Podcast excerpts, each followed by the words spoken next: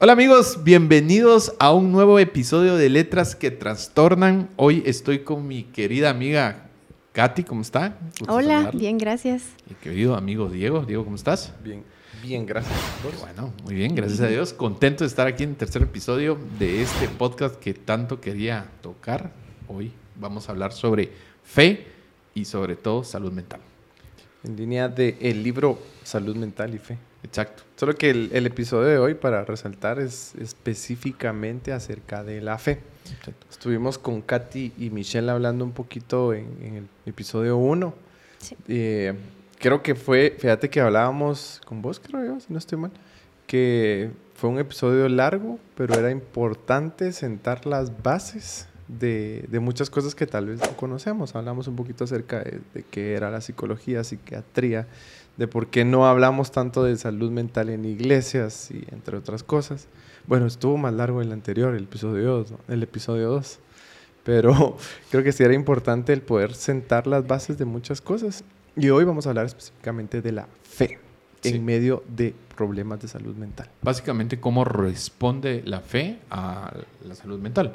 Porque queremos hacer el balance y dejar claro que a pesar de que nosotros entendemos de que la salud mental es una enfermedad, ¿sí? Y es algo que no se toca, no podemos sacar del marco la fe como tal y entender de que vivimos en un mundo espiritual, ¿sí? Y que esto nos hace a nosotros también eh, tomar decisiones en nuestras vidas y entender que también Dios juega el papel, no un papel, sino el papel principal en esto y cómo nosotros debemos de tomar esas decisiones. Eh, me gustaba mucho cómo, cómo el, autor lo, porque lo escribieron dos, eh, dos eh, autores, una pareja de esposos, y este capítulo lo, escribe el esposo, y cómo lo aborda, y empieza con el hecho de que por naturaleza las personas se aferran a amuletos, ¿sí? amuletos en la vida, ¿sí? porque cuando hay una enfermedad, por ejemplo, la verdad es que yo no he tenido pues esa parte, gracias a Dios, por no pasarlo, pero de estar en un lugar con una enfermedad terminal o un lugar donde haya algo bastante fuerte que tal vez no tenga una respuesta inmediata, pero hay personas que han pasado eso. ¿Y qué sucede? Que muchas veces responden a, mira, hace esto, que habla con este, que pásale la, la, hoja mágica, que lo otro, y tendemos esa tendencia a, a aferrarnos a esos amuletos e incluso él hace referencia a un capítulo de la palabra donde él habla pues la palabra habla sobre que eh, se hace desde antes, o sea, que en sí lo que quiere dar el autor es decir de que el ser humano por tendencia se aferra a esos amuletos, decir, mira, si vas y sobas esto, si haces lo otro, y lo que quiere llevarnos el autor es a entender de que no se trata de amuletos, sino se trata de la fe en su concepción completa. Entonces, empecemos definiendo qué es la fe. La fe, como muchos lo han escuchado, la certeza de lo que no se ve la convicción de lo que se espera. Entonces, eh, a veces solo lo decimos, pero, no lo entendemos. No lo entendemos. A veces hasta lo memorizamos porque es como mero confuso, ¿verdad? Pero al final es de, es de creer en, algo que no, que no estamos viendo. Y, eso es lo que, como decía usted, ¿verdad, Julio? Que al final em, todos los seres humanos creemos en algo. Y a veces creemos en cosas incorrectas. viéndolo desde el punto espiritual, la fe es, es aquello que, nos mueve a hacer cosas que no sabemos en sí el resultado o la respuesta, pero que definitivamente confiamos en que eso está ahí, ¿verdad? Y eso es una gran fortaleza para, para nosotros los seres humanos que definitivamente necesitamos. Necesitamos tener esa fe, esa convicción de creer que, que hay algo más que, nuestros ojos carnales no pueden ver, pero los ojos espirituales están pendientes de, ver aquello que, nos espera, ¿verdad? Esta parte me apasiona mucho porque pues, obviamente estudio teología y el hecho de entender la parte de la fe, hay muchas, toda la Biblia se puede comprobar históricamente, hay muchas formas de hacerlo el nacimiento de Jesucristo, la muerte de Jesucristo, eh, la, pues obviamente cuando Jesús resucitó hay formas de comprobarlo históricamente, eh, pero hay una parte de la fe que es inédita en la vida del cristiano. La palabra dice, sin fe es imposible agradar, a Dios. Porque sin fe es imposible que yo pueda agradar a Dios, creer que existe Dios. Porque el punto es de que nadie vio a Dios. Ninguno de nosotros hemos visto a Dios. El punto es que como no lo veo, entonces muchos dirán, entonces no existe. Pero por eso se aplica la fe. Entonces, ¿cómo se aplica la fe hoy en la salud mental? ¿Cómo se aplica la fe en esta día con día? Básicamente, la verdad es que es bastante grande lo que podemos hablar y podemos hablar ahora sobre esto, pero yo considero que debemos llevar esto a la enfermedad como tal, ¿sí? El punto es de que cómo se aplica la enfermedad, ¿sí? Con Cristo, en, la, en la línea de la salud. Por ejemplo, si yo me enfermo del páncreas, ¿sí? Por ejemplo, ¿qué es lo primero que yo debería hacer? como hombre de fe debería orar. orar. Pero digamos que llevo un proceso, ¿sí? En el proceso de, buscar sanidad en mi cuerpo. Pero también debo entender de que hay una parte espiritual que también puede hacer algo, ¿sí? Cierto, hay un proceso que puedo llevar y que tengo que llevar, pero yo creo que Dios puede sanarme. Y así como puede sanar un páncreas, el Señor puede sanar una mente ansiosa, puede sanar un corazón ansioso, puede sanar enfermedades mentales. Y esta parte es, habla Dios tiene el poder para hacerlo, ¿sí? Como lo vimos anteriormente en el capítulo pasado, donde eh, hay que entender que sí existe y no es todo espiritual y lo diga y nos tiramos a decir no es que de plano vos estás eh, eh, pasando por un demonio cosas así que sí algunas partes sí es cierto pero ya que entendemos que no solo es esa parte también tenemos que entender que si es una enfermedad Dios tiene el poder para sanar fíjate que quisiera ponerle cita a lo que mencionábamos de acerca de qué es la fe. se encuentra en Hebreos capítulo 11, versículo 1. Y en esta versión dice, la fe es la seguridad de recibir lo que se espera. Es estar convencido de lo que no se ve. ¿sí? Y ahí va de la mano con lo que vos mencionabas, eh, el, tener esa seguridad ¿va? de yo estoy pasando por un proceso, pero yo tengo fe de que Dios puede traer sanidad a mi vida por medio de la provisión de un milagro o por medio de la provisión de un profesional de la salud que me acompañe. Y, y, qué importante cuando no tomamos también versículos aislados de la Biblia, sino vemos todo el contexto. Me encantaría atarlo con Proverbios 3, eh, del 5 al 6. Dice, confía en el Señor con todo tu corazón y no confíes en tu propia inteligencia. Tú mencionabas en el capítulo anterior que las emociones no, no es que estén aquí en mi estómago, ¿verdad? Sino todo está acá. Y, date cuenta qué increíble cómo aquí nos dice confía. ¿Por qué dice que confíe de todo corazón y no en mi propia inteligencia? O sea, si nos ponemos a, si hacemos una pausa es porque tengo que confiar con mi mente, con mis emociones, ¿sí? Y busca la voluntad del Señor en todo lo que hagas y Él dirigirá tus caminos, ¿sí? Cuando empezamos a ver todo, todo el tema de la fe y la salud mental, muchas veces, o algunas veces, tal vez no, no quiero hacerlo tan grande, los problemas de salud mental sí son problemas espirituales, son netamente espirituales por medio de diferentes razones. Pero como lo mencionábamos, hay otras ocasiones en donde los problemas de salud mental son problemas físicos, ¿sí? son problemas que vienen por algún, algún desorden, alguna variación en, en el cerebro.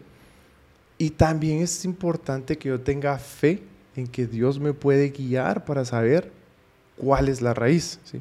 Porque yo puedo orar y decirle, Dios, guíame, ayúdame a saber si realmente es algo que hay en mi cerebro, ¿sí? algo, alguna deficiencia, guía a los doctores. Y, recuerdo que con vos hablábamos la otra vez, eh, ayúdame a, recordar bien el pasaje o la historia cuando eh, el pueblo de Israel está pasando por un, problema como una sequía y, y, el rey David ora y le dice, Dios, ¿por qué estamos teniendo este problema? Si te estamos haciendo las cosas bien. Y Dios le dice, hay una maldición sobre ustedes y se tiene que romper esa maldición. Y el rey David ora y hace un sacrificio delante del Señor y nos damos cuenta que sí hay problemas espirituales, ¿verdad? Porque eh, todo el pueblo estaba haciendo las cosas bien.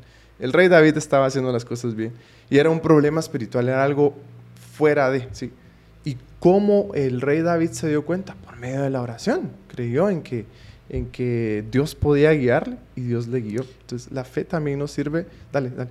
Sí, no, perfecto. Yo creo que lo que estás vos abordando es el punto, pero yo quisiera como llegar hacia que debemos como entender que es una enfermedad más, ¿sí? Entonces, Dios tiene el poder para sanar. Ese es el punto, ¿sí? Como lo tiene para sanar a un cojo, como lo tiene para sanar a un problema de cáncer, que lo hemos visto nosotros.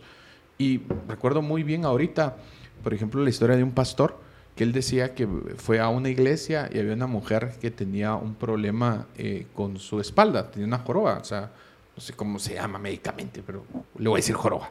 ¿sí? Entonces, em, dice que había ido a los doctores, había hecho muchas cosas, pero no podía ser sanada. Entonces, él le dijo, tu problema es espiritual porque hay rencor en tu corazón, perdona a la persona. Y sí, y ella dijo, sí, es que yo odio a cierta persona desde hace tanto. Entonces, lo perdonó y fue sano, ¿sí? porque había un problema físico en ella, pero producto de un problema espiritual. Espiritual. Entonces, el punto es de que a veces nosotros tenemos problemas mentales, productos de falta de perdón, producto de eh, aspectos espirituales en nuestras vidas que tenemos que reconocer y tenemos que ir. Lo que yo quiero llevar a este punto es de que Dios tiene el poder para sanar tanto una pierna rota como una mente ansiosa. Tiene el poder y la fuerza y debemos creer en eso. Y quiero leerles esto. Dice 1 Pedro 5.7, dice, depositen en Él toda ansiedad porque Él cuida de ustedes. Y me gusta este versículo, creo que es uno de mis favoritos. Constantemente lo estoy diciendo, Señor. Aquí está mi depósito diario de ansiedad. porque eh, Él nos está llevando a decir, mira, deposita en mí, sí. Así como depositen, lleven mis cargas, así como yo esa, eh, llevo por su, por sus yugos somos, hemos sido sanados. Por sus llagas. Por sus llagas, perdón, hemos sido sanados. De la misma forma, yo deposito mis ansiedades en Él para que Él las sane. Y es que qué importante es ver también la reacción de nosotros como cristianos cuando estamos padeciendo alguna situación. ya sea pues de salud mental, ya sea de, de algo físico, de algo que nos está pasando pues antes podría decirse que era más, más difícil el, dar a conocer esto, pero ahora, ¿qué pasa en la mente de, una persona cristiana cuando está pasando por depresión, por ansiedad, por alguna crisis, por algún ataque de pánico? Y, y muchas veces, pues lo menciona el libro, ¿verdad? Las personas tienden a alejarse. Pero ¿qué pasa cuando ya conocemos de este tema cuando ya tenemos la apertura en la iglesia y, tocamos estos puntos. Es para que las personas puedan acercarse a, un líder, a un pastor, a, un amigo dentro de, ese, eh, de esa comunidad de fe donde podemos expresar y decir, estoy pasando una etapa de depresión en mi vida o estoy pasando ansiedad en mi vida. Es tan importante, lo menciono ahorita porque muchas veces nos aislamos cuando somos personas em, que creemos solo en que tal vez em, viéndolo de esta manera voy a orar en mi cuarto y se me va a quitar. Es cierto, estamos orando y, yo estoy teniendo como esa fe de que voy a ser sanada, pero necesito hablarlo también. Pero sabes, yo, yo creo que ahí con lo que decís hay una mezcla de, de arrogancia creo que hay una mezcla de arrogancia muchas veces en nuestro corazón al decir, yo puedo solo. No necesito a mi comunidad, no necesito o puede ser vergüenza también. Pues hay muchas cosas, sí, no, no, necesariamente una, pero creo que cuando tenemos el, el pues la, la, costumbre de decir, mira, estoy pasando por un proceso que no necesito o no quiero en este momento, eh, el, el, que me estés eh, preguntando o hablando ni nada, sí tenemos también que examinar nuestro corazón, pedirle al Señor que nos examine y nos guíe. El por qué me da vergüenza. Me da vergüenza porque siento que me van a juzgar, ¿verdad? Pero ¿por qué? O sea, tenemos que ir más allá, ¿verdad? Ir, ir más allá al, a la raíz del problema. Eh, ¿Por qué no quiero que alguien esté pendiente de mí si nos hemos dado cuenta y hemos aprendido a lo largo del tiempo que en, comunidad las cargas se, se, se, llevan mejor, ¿sí? Es, es más fácil. Y pues acaba, acaba de pasar algo. ¿Cuándo te llamé? Ayer. Ayer. Hoy es viernes. Entonces estamos pues. grabando un día de esto, sí. un día antes del que grabamos llamé a Julio te estaba teniendo un momento, casi no lo hacía, estoy aprendiendo a hacerlo. Y, y llamé a Julio un momento complicado, sí, un momento complicado y mira, fíjate que esto y esto y esto está pasando. Tuvimos una conversación que realmente me ayudó un montón que si no lo hubiera hecho, yo sé que hubiera terminado el día mal o incluso hubiera pasado el resto de la semana muy mal, solo por callarte las cosas. Y es parte de lo que tú mencionas, el ir hablando. Sí, y es que, digamos, no puede ser tal vez un tema tan grave como una depresión o algo, simplemente es una situación difícil y complicada en nuestra vida, un problema. ¿Qué reacción tenemos nosotros ante esa situación? Solo dejémoslo aquí, ¿verdad? Entre mi esposo y yo, por ejemplo, ¿verdad? Y juntos lo vamos a solucionar y todo, pero es necesario que, que podamos como entender que ante esas, eh, ante esas dificultades, ante esos problemas, ante esas situaciones difíciles que se presentan en nuestra vida, hay un propósito. Pero ¿qué pasa cuando vienen esos problemas? ¿Cómo nos sentimos? Tristes, em, preocupados, ansiosos, cansados. Y ahí es donde viene la parte de la fe, porque es donde, donde ¿Dónde está esa, ese versículo que, memorizamos, que decimos que la fe es aquello que ahorita estoy viendo un problema, pero sé que con mis ojos espirituales puedo ver que hay un gran propósito, pero ahorita por tener temor, por tener tantas cosas en mi mente, no lo veo. Y me encanta que hay una historia en la palabra con Jesús y los discípulos. Jesús eh, dice que estaban en medio de, un lago. Ah, los discípulos estaban en la barca y Jesús estaba durmiendo. La tormenta vino y empezó a mover la barca de una forma muy fuerte y los discípulos estaban asustados, estaban muy asustados. Y, y el autor dice, ¿cómo reaccionamos nosotros ante circunstancias en nuestras vidas? Nuestras emociones se van al borde. Sí. colapsamos. colapsamos. ¿Qué pasó con los discípulos? Colapsaron. ¿Qué llegó el punto? Llegaron a, despertar a Jesús y decirle, ¿qué? No te importa que nos muramos, no te importa que nos muramos. Entonces Jesús viene, tranquilo, digo yo, se para, para el, viento, el agua. Los discípulos dicen, ¿quién es este que hasta el mar les obedece? Pero de ahí les dice Jesús, hombres de poca fe. Sí. sí. Entonces, ¿qué implica eso? Hombres de poca fe. Porque podemos decir, bueno, pudieron parar el agua, pero no, pero realmente entender de que Jesús estaba con ellos. Había una circunstancia que estaba pasando en su vida, pero Jesús estaba con ellos. Y en nuestras vidas vamos a enfrentar circunstancias adversas, circunstancias que a veces nos van a, a hacer estas preguntas de, bueno, ¿y por qué me está pasando a mí? Si yo soy cristiano, yo conozco a Dios, lo he escuchado, lo he oído, he visto milagros, ¿por qué estoy pasando por eso? Pero no debemos de olvidar que Jesús está en la barca. Porque cuando Jesús está en la barca, Jesús tiene el control.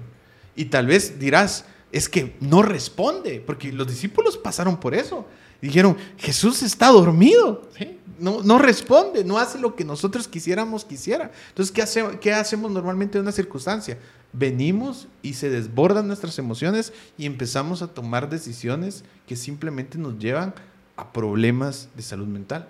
Porque entonces nos aislamos. Sí. Nos, un problema, nos aislamos, no hablamos, nos alejamos, empezamos a culpar a todos, decir, no, es que aquí en esta iglesia no le hablan a uno, es que aquí solo lo juzgan. Entonces, esas son nuestras reacciones porque estamos pasando una circunstancia, una tormenta en nuestras vidas. Y la palabra dice, y Jesús nos dijo, que en este mundo van a tener aflicciones. Amigo, hoy que estás acá, te lo quiero decir, en este mundo vas a tener aflicciones. Y Jesús no dijo, mira, yo te lo voy a solucionar. Jesús no vino a decir, mira, háblame que yo te voy a dar la solución de tres pasos. No, que dijo, tranquilos, yo ya vencí al mundo. Pues, a mí no me dice nada de eso.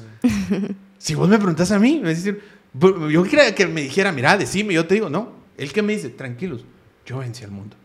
¿Ok? O sea, ¿cómo me dio eso a mí y mi ansiedad? O sea, ¿cómo me Sí, es cierto me ayuda a entender que tengo que tener fe, que yo tengo que tener dependencia de Él. Porque tal vez yo no pueda, yo quisiera que reaccionara, pero Jesús está durmiendo. Pero yo no tengo que perder de vista que Jesús está conmigo. ¿Y, cómo viene la fe? ¿Qué dice la Biblia? Que la fe viene por el oír. Y el oír, y el oír, la, palabra de Dios. Pero Quisiera retomar un poquito la, la encuesta que leímos en el episodio 1 la consulta iberoamericana acerca del estado del trabajo con las nuevas generaciones en las iglesias cristianas. Hay una sección específicamente que se hizo para iglesias en Guatemala. Y dense cuenta, son datos, les voy a dar el dato del país, de, cómo está en Guatemala y el dato global. La pregunta decía, ¿cuánto tiempo al día dedicas intencionalmente a la oración? El 40% decía, hay días que no oro. En Guatemala el 40% de los cristianos dicen que hay días en los que no ora. En el resto de, Latinoamérica es el 30%, o sea, estamos arriba. ¿sí? Eh, el 36% decía que alrededor de 10 minutos al día, 16% era, oran, perdón, media hora, ahí está Julio. No, Julio está en el 8% que oran más de una hora. ahí está más, por mes, ¿cómo la... Al día. Luego dice cuántas veces lees la Biblia por tu cuenta, por tu cuenta, cada semana. El 13% dice hay días que no leo la Biblia. El 38% decía hay 10, perdón, leen 10 minutos al día más o menos la Biblia. El promedio es 29%, o sea, ahí sí estamos arriba. El 25% dice que lee la Biblia intencionalmente eh, a la semana, a la semana, por lo menos media hora, a la semana, no al día, perdón, es a la semana. Y el 24% dice que por lo menos lee una hora a la semana la Biblia. Si la misma palabra nos dice que la fe viene por el oír, o el oír la palabra de Dios, o el escuchar, o el, leer, perdón, la palabra de Dios, y solo el 24% lee por lo menos una hora a la semana la Biblia, ¿cómo podemos conocer más de la Biblia o cómo podemos llenarnos de fe si no conocemos la Biblia, si no conocemos la palabra? Y si contrastas eso, por ejemplo, con el promedio de ocho horas diarias en tu teléfono. Estás descompensado. Es que es, por lo mismo. O sea, estás ¿De qué nos llenamos? ¿Qué estás llenando en tu cabeza? El problema es de que no entendemos esto, que la, que la mente es un órgano. Y ustedes lo decían al principio, la mente es un órgano, ¿sí? Y el punto es de que si yo, por ejemplo, le estoy metiendo a mi, a, a mi cuerpo Coca-Cola todos los días, me va a pasar algo. Sí. me va a pasar algo, me va a pasar algo. No soy el 1% que no le pasa, o sea, yo fijo me va a pasar algo. Entonces, el punto es de que si yo le meto 8 horas de mi, de mi tiempo, de malas noticias, de ocio, redes sociales, videos que no tienen ningún fundamento, parodias que solamente están en, en TikTok y en todo lo que miramos en redes sociales, 8 horas diarias y no le meto ni siquiera una hora a la semana de la palabra, pero es que estoy descompensado. Y un momento va a llegar a que tenga estos problemas de ansiedad, a que tenga estos problemas en mi vida, porque no estoy eh, poniendo un balance en mi vida. Exacto. O incluso, ¿verdad? Lo que esas ocho horas que menciona de en redes sociales, ¿qué encontramos en las redes sociales? O sea, ¿qué vemos ahí? Imágenes de desamor, imágenes que, que son memes que, que, van a, hacer de bien, pues al final nos van a causar un momento de gracia en un momento, pero después, ¿qué? ¿Qué me, qué me, qué me nutrió? ¿Qué me ayudó a, poder yo, pues, canalizar mis emociones en, un tiempo estimado, verdad? Y algo que quería comentar respecto a cómo podemos nosotros aprender a tener esa fe tan fortalecida en medio de una situación, o sea, cuando estamos cegados totalmente, cuando estamos literal en medio de una crisis donde no vemos ninguna salida, donde no vemos ningún, ninguna escapatoria. ¿Cómo es que, y aquí es donde, donde quisiera como em, poner de lado la psicología y, y la fe? Porque, ¿qué pasa? Estoy pasando por una situación bien difícil y, y no veo solución, no veo un más allá positivo. Y es ahí donde entra como la terapia, donde yo voy a ir a exteriorizar lo que me está pasando, donde alguien me va a ir a escuchar, donde alguien me va a decir, o sea, no me va a decir nada, simplemente va a llegar la persona y, y me va a escuchar. ¿Y qué pasa ahí? Ya mi mente se está liberando, ya estoy canalizando mis emociones, ya estoy expresando lo que siento. Ah, ok, ya me escuchó el, psicólogo y, ya evaluó la situación. Ok, ahora pensemos de una manera más calmada. Ah, bueno, entonces ya yo pude sacar mis emociones, pude exteriorizar lo que yo sentía. Ahora, ¿qué me corresponde? Luego de la terapia yo ya pude trabajar lo de la mente. Ahora, ¿qué pasa con, mi espiritualidad? Como decían ustedes, ¿verdad? Con em, ¿Cómo vamos a aprender sobre fe? Leyendo la palabra de Dios, o sea, llenándonos de, de su palabra, llenándonos de, pues, de todo aquello que, que nos alimenta nuestro espíritu. Entonces, yo ya liberé mi mente, yo ya saqué mis emociones, yo ya saqué y platiqué mis problemas. Ahora voy a aprender a confiar en Dios y a motivarme y a, poder alimentarme de esa fe tan sobrenatural que solo Dios puede darme. Quiero ponerles algo acá. Por ejemplo, si alguien tiene un problema, pongamos cardíaco en, el corazón, tiene un soplo, se le llama. Viene Dios y hace un milagro, le cura el corazón. El punto es el siguiente, no sabían esto, pero la mayoría, no tengo la estadística que la busqué, la encontré, la mayoría de las personas han tenido un milagro de parte de Dios por descuidos médicos, por ejemplo, el corazón porque fumó mucho, los riñones porque tomó mucha Coca-Cola, normalmente vuelven al mismo lugar otra vez. Porque no se trata del milagro. Miren, es que esto, yo quiero decirles esto. Viene Jesús llega con el paralítico que estaba junto al tanque de Bethesda, si se dice, sí, Bethesda, esperando el milagro, ¿sí? de que hicieran las burbujas y todo. No me recuerdo dónde está el versículo, creo que está en Lucas. Y Jesús lo sana, pero Jesús le dice, eh, ¿quieres ser sano? Le hace todo el proceso, le dice, ok, anda, levántate, pero llévate tu camilla. ¿Sí? ¿Por qué le quiere decir? Entonces le pregunta a él, esto lo estaba viendo en una serie, ¿por qué me tengo que llevar la camilla? Le pregunta a uno de sus discípulos. Y el discípulo le dice, porque ya no tienes que regresar acá. El punto es de que no se trata solo del milagro, se trata de cambiar mi forma de pensar. Entonces, cuando vos vas y cuando ustedes van a un proceso de salud mental, como lo que tú decías, te das cuenta a expresar tus sentimientos porque a nadie nos enseña en eso. Es que el punto es eso, nadie nos enseña cómo expresarnos, cómo, cómo sacar lo que hay dentro de nosotros. Entonces ya, vas en un proceso médico, llegas acá, pero en ese momento entra la fe. Entonces decís, ok, entonces ahorita tengo que cambiar Exacto. mi manera de ver, de pensar, de escuchar, de oír, de reaccionar. Incluso los, los doctores lo dicen, o sea, ok, cuando yo llevé un par de terapias, a mí me dijeron, o sea, llegaste hasta este punto, por esta y esta razón. Tienes que alejarte de esto, o sea, porque si no vas a volver a llegar a este punto. Entonces, ahí es donde empata. Ahí es donde nosotros entendemos que la fe juega el papel importante en nuestras vidas. Porque no solo se trata de, ah, ok, sí, ya sané, pero si yo no cuido eso, va a volver a pasar. Exactamente. Recuérdame, quisiera aquí complementar con, lo que tú mencionabas de psicología. Eh, no hay emociones buenas ni malas, sino hay emociones, no es agradables y desagradables, tiene un término. Eh, sí, y justamente acá yo remarqué algo en, el libro, ¿verdad? En este capítulo, perdón, porque eh, justo en el tema donde habla que la fe eh, en el Dios de amor fiel y todopoderoso es ayuda, sostén y fortaleza frente al temor. y, y, comenta acá, ¿verdad? Que, que el temor es una emoción negativa. Y algo que yo mencionaba la vez pasada era de que no hay una emoción negativa. Todas las emociones son positivas. ¿Por qué? Porque nos van a alertar. Sea una tristeza, sea un miedo, sea lo que nosotros podemos ver como malo, nos va a alertar.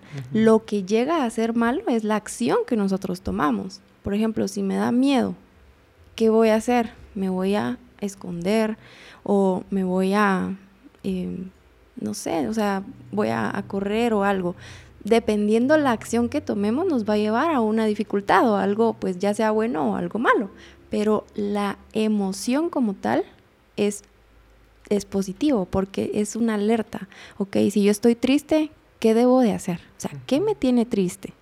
Ah, ok, esto y esto está pasando. Entonces me está alertando que hay algo que está pasando. Entonces, justamente eso quería recalcar porque muchas veces al tener temor sentimos que, es, o sea, miedo definitivamente y que es algo malo. Si dejamos que el temor persista y que esté un buen tiempo, ya se convierte en algo malo. Pero cuando tenemos la primera alerta de decir, ay, tengo miedo, ok, ¿por qué tengo miedo? ¿Qué está pasando? Alerta. Entonces es algo positivo, es algo bueno, experimentar las emociones. Por algo el Señor nos dio esas emociones, porque incluso la tristeza es buena. ¿Por qué? Porque nos ayuda a descargarnos. Si estoy triste, lloro, hablo con alguien o hago algo. Entonces eso hace que mi cuerpo libere todo aquello que, está, está siendo oprimido y que no tiene que estar adentro por mucho tiempo. Entonces, quiera que no, es algo bueno, para haciendo algo bueno. Quería, eh, ahí construyendo sobre lo que tú dices, quería detenerme porque, como mencionaba Julio, no, nos enseñan a expresar nuestras emociones. Estamos... Exacto. Eh, solo nunca aprendimos, ¿no? Nunca aprendimos a, cómo manejar el enojo, cómo manejar la tristeza, cómo manejar la alegría. Y, creemos que debes estar siempre en un estado de alegría, ¿sí? Eh, pero como bien mencionas, hay un ejemplo que me gustó mucho cuando, cuando empecé a investigar un poquito más de las emociones y es, utilicemos el ejemplo del miedo. ¿Qué pasa si yo veo eh, un montón de perros que están en la calle y, y están acercándose hacia mí? Definitivamente me va a dar miedo. Entonces mi cerebro, más si tenés un trauma como mi, querido amigo acá, entonces tu cerebro empieza a bombear más sangre a tus piernas y te pone un estado de alerta, tus, tus, eh, tus pupilas se dilatan para captar más luz, empiezas a sudar porque todo tu cuerpo se está preparando para huir, ¿sí? Para salir corriendo. Eso es lo que está pasando, ¿sí? Entonces tu cerebro te está ayudando a saber eh, cómo enfrentar esa situación, ¿sí? Eso es lo que pasa físicamente. Y, cuando tengo miedo, yo no digo, es malo tenerle miedo a esos perros, no, tenés que actuar valiente. Yo soy valiente, yo puedo. Date cuenta, ajá, sería tonto el, decir, no, yo soy valiente y las atravieso. pero ¿qué pasa? Sí, ¿qué pasa si yo vivo en ese estado de miedo, ¿sí? Si todo me da miedo, eh, medio escucho que un perro lara y yo empiezo a sudar y empiezo a ponerme alerta. Entonces ahí ya tengo que ir y ver la raíz. Porque ahí tenés ya un trauma. Tenés un trauma. Por ejemplo, en mi caso, en mi caso yo tengo un trauma. Porque tuve una experiencia vivencial con un problema, ¿me entendés? Entonces, el punto es de que yo no reacciono igual que cualquier otra persona porque yo pasé por un problema. Entonces el punto es que si lo extrapolas a otras partes, por ejemplo, ¿por qué las personas a veces se, se, alejan? O sea, hay gente que viene y se aleja porque ha tenido traumas en su vida. Han sido esos traumas que no han podido eh, identificar y no han podido llevar en el control y no han podido eh, eh, expresar lo que llevan entonces no lo han sanado. O sea, yo estoy consciente, o sea, estoy consciente que yo podría sanar mi trauma a los perros, ¿sí? Lo que pasa es de que definitivamente no es algo que, eh, te digo yo, ahorita me tenga como mucho cuidado, pero al final sí, te digo, es un trauma, porque no reacciono igual que las demás personas, porque tuve algo vivencial.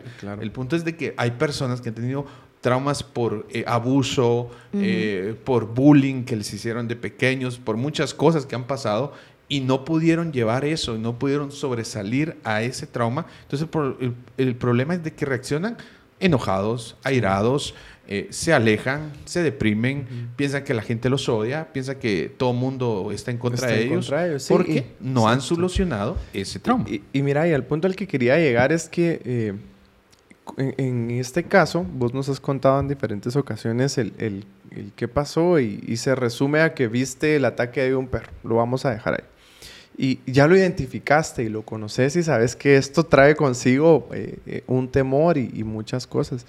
El asunto es que nosotros no estamos acostumbrados a identificar o a reconocer o ir a la raíz del trauma o a la raíz del problema. O sea, estallamos en ataques de ira en dos segundos y decimos, así soy yo. Es que los águilas rojas tenemos el temperamento así. y no podemos estar más equivocados. yo creo que las, las emociones, nosotros vemos eh, otra vez el ejemplo de Jesús, que él vivió sus emociones, pero nunca dejó que sus emociones lo dominaran. ¿sí? Jesús estuvo triste por bastantes, en bastantes ocasiones, lo vemos en la Biblia. Él se enojó también. Se enojó y estaba feliz y, y vemos muchas emociones que se reflejan a lo largo de la Biblia, pero no vemos eh, a Jesús dejándose controlar por las emociones. Y creo que lo importante es que nosotros eh, aprendamos a identificar y cómo lo podemos hacer. Es que no sé cómo hacerlo. Hay profesionales que te pueden ayudar a llegar a ese punto, ¿sí? Y ese es el punto de este podcast, o sea, porque que yo, yo puedo comprender esta parte, o sea, cuando yo estoy enfrente de un perro, yo me paralizo. Es que no puedo actuar diferente. No, que no se puede, es que no puedo, o sea, no, no sé cómo explicarlo. Simplemente no puedo, ¿sí? Entonces, si lo extrapolas a otra parte de, de traumas de las otras personas que han pasado, yo entiendo que están en momentos, entonces, ¿qué necesitan? Ayuda. Necesitan levantar la mano y decir, mira, o sea, necesito saber cómo pasar esto. O sea, yo no puedo, o sea, te lo soy sincero. Yo lo que hago cuando estoy enfrente de un perro es llamar a alguien, ¿sí?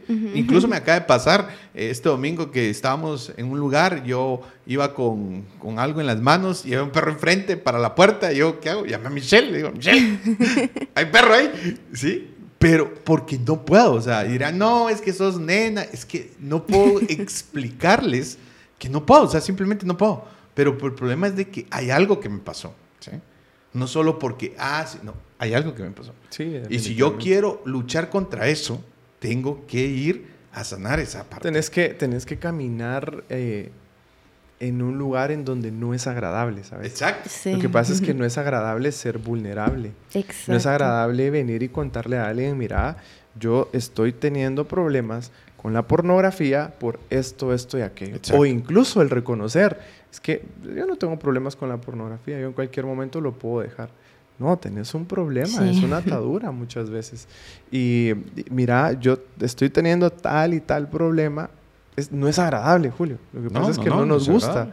Y, el, asunto es, ¿qué preferís? ¿Querés seguir viviendo una vida que definitivamente no agrada a Dios porque te da un poquito de pena, te da vergüenza lo que van a decir los demás?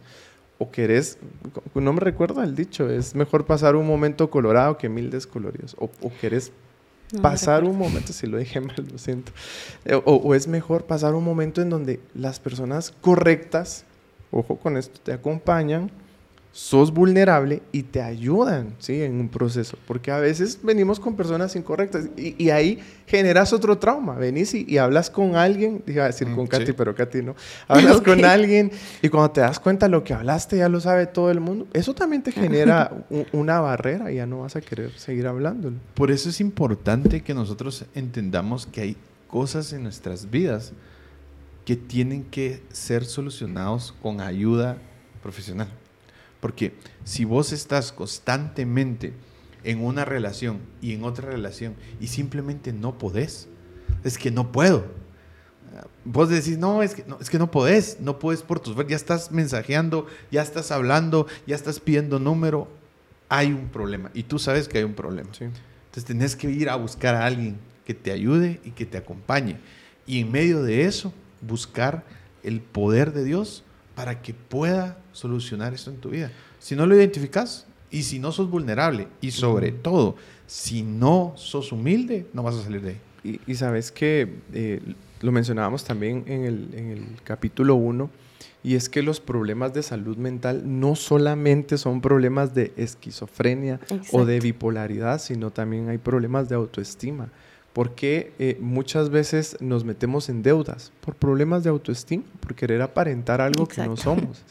Porque muchas veces tenemos eh, ese patrón de estar de relación en relación en relación por un problema que no hemos resuelto. Y así podemos hablar de muchos. Pero creo que es importante eso, el, saber que hay algo más de raíz. Lo que vemos muchas veces solamente es, eh, es uno de los síntomas, pero no es el problema. ¿Y cómo puedo a la luz de la palabra, ¿sí? el, poder solventar esto teniendo fe.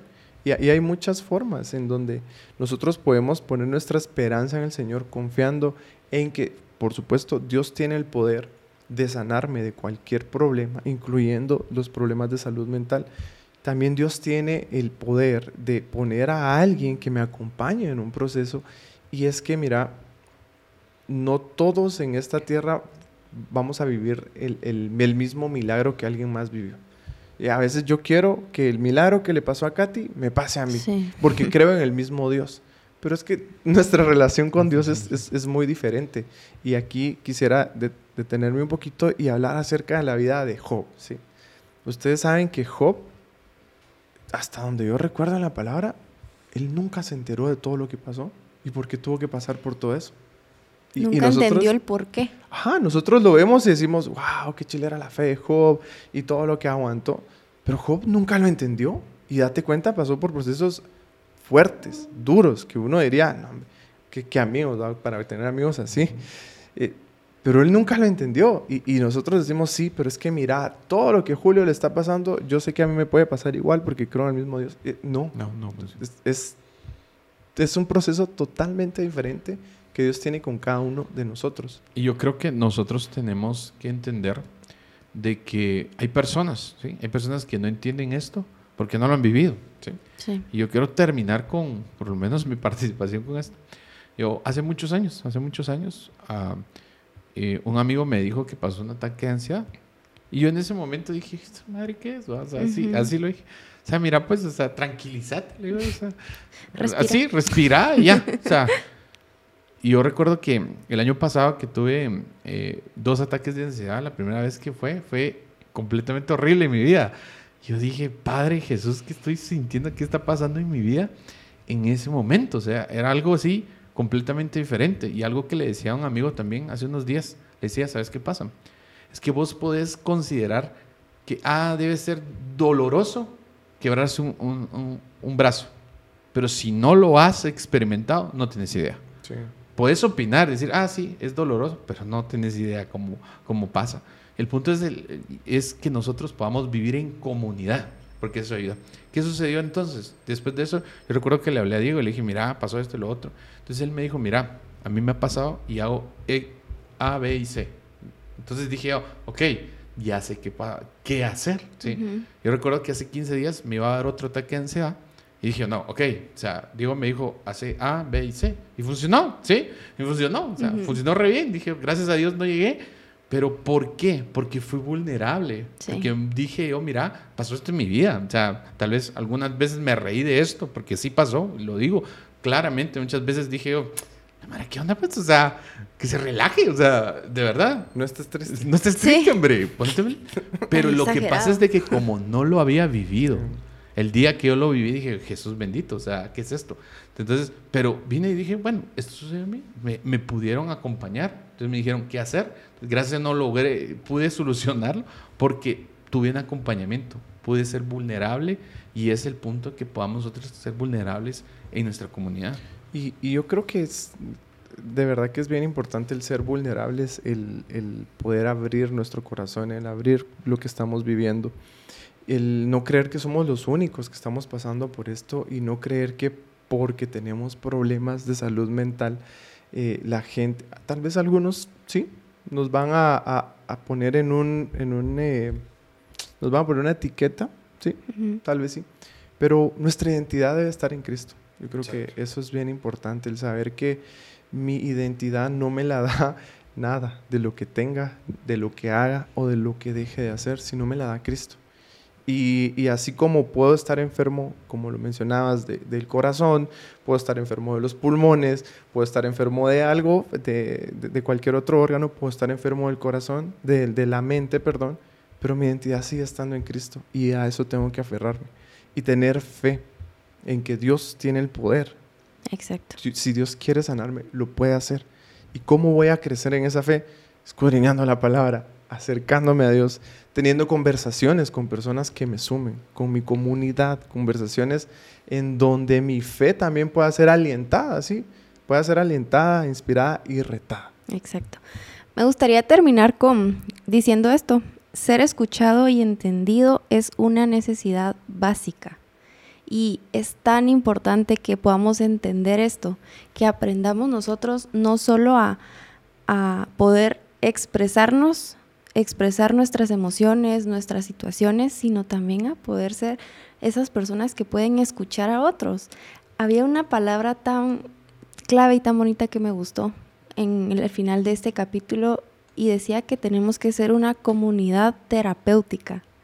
Me encantó porque en nuestra misma comunidad, en nuestra iglesia podemos encontrar esas personas que nos pueden escuchar, esas personas que también nosotros podemos escuchar, pero nosotros somos los encargados de poder darle a las personas esa apertura. Hoy nosotros podemos expresar, podemos hablar sobre este tema abiertamente y poder alentar a nuestros amigos en la fe que podemos expresar un problema, una situación, una emoción fuerte que estamos viviendo, podemos ser abrazados, podemos ser acompañados.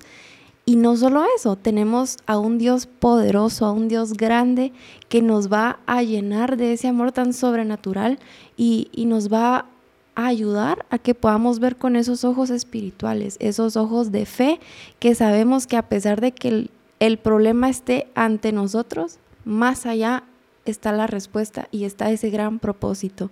Así que de verdad fue un gusto el haber estado con ustedes compartiendo este capítulo. Aprendo mucho de ustedes y a todos nuestros amigos que nos escucharon en este episodio, de verdad compártanlo con todos los que ustedes puedan.